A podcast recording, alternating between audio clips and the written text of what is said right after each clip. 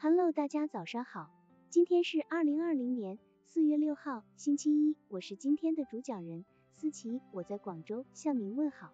今天我们为大家分享的内容是淡定一笑，多点雅量面对嘲笑，面对他人的嘲笑，一定要有胸襟，雅量，能够幽默的面对他人的嘲笑，则是一种境界，同时也是一种做人的智慧。幽默所体现的正是大度的气量与乐观的生活姿态。幽默不仅让我们感受到了快乐的力量，而且能够让我们体会到人性的豁达与包容。在社交中，受到他人的称赞与尊重固然是值得高兴与欣慰的事情，但毕竟一个人的言行举止不可能满足各种人的口味，因此，人在江湖受到一部分人尊重的同时，而会受到另一部分人的嘲笑。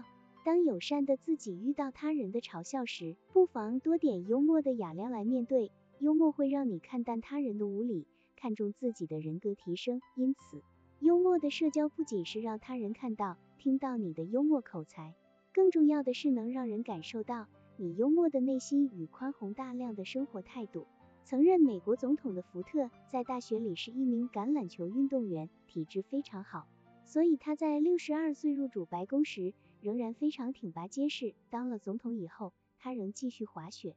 打高尔夫球和网球，而且擅长这几项运动。在一九七五年五月，他到奥地利访问。当飞机抵达萨尔茨堡，他走下舷梯时，他的皮鞋碰到一个隆起的地方，脚一滑就跌倒在跑道上。他站起来没有受伤，但使他惊奇的是，记者们竟把他这次跌倒当成一项大新闻，大肆渲染起来。在同一天里，他又在利西丹宫被雨淋湿了的长梯上滑倒了两次。险些跌下来，随即一个说法散播开了。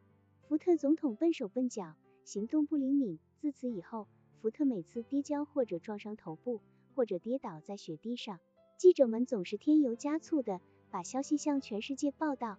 后来竟然反过来，他不跌跤也变成新闻了。哥伦比亚广播公司曾这样报道说：“我一直在等待着总统撞伤头部，或者扭伤胫骨。”或者受点轻伤之类的来吸引读者，记者们如此渲染，似乎想给人形成一种印象。福特总统是个行动笨拙的人，电视节目主持人还在电视中和福特总统开玩笑，喜剧演员切维蔡斯甚至在星期六现场直播节目里模仿总统滑倒和跌跤的动作。好了，以上知识就是我们今天所分享的内容。如果你也觉得文章对你有所帮助，那么请订阅本专辑。让我们偷偷的学习，一起进步吧。